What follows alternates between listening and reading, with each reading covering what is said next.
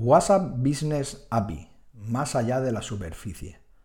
Bienvenido o bienvenida a Backstage, el podcast premium donde cada jueves un emprendedor, emprendedora, freelancer, entrepreneur, empresario, empresaria, autónomo, autónoma, pringado o pringada, como lo quieras llamar, nos hablará sobre su negocio desde una perspectiva diferente. Al invitado de esta semana le encantan las finanzas y el deporte, pero apenas tiene tiempo para dedicarles. Es graduado en Administración de Empresas pero ha acabado en el lado oscuro, programando desde hace cuatro años. Y ha dejado un puesto fijo en la gran consultoría con buenas expectativas futuras para emprender una startup con tres compañeros de trabajo. Este es el motivo de haber pasado el peor año de su vida en cuanto a volumen de trabajo se refiere, y por lo que parece, este año se le presenta duro también.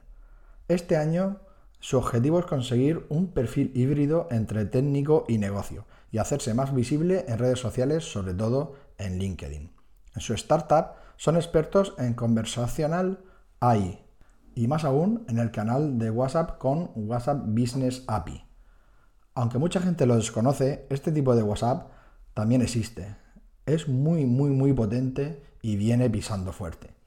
Su startup ha sido la primera empresa en Europa en realizar proyectos de WhatsApp Commerce en la WhatsApp Business API y ya varios de sus clientes hacen uso de ello en su canal de WhatsApp. Esta es una de las razones por las que han conseguido ampliar equipo y alcanzar a grandes empresas en este primer año de vida.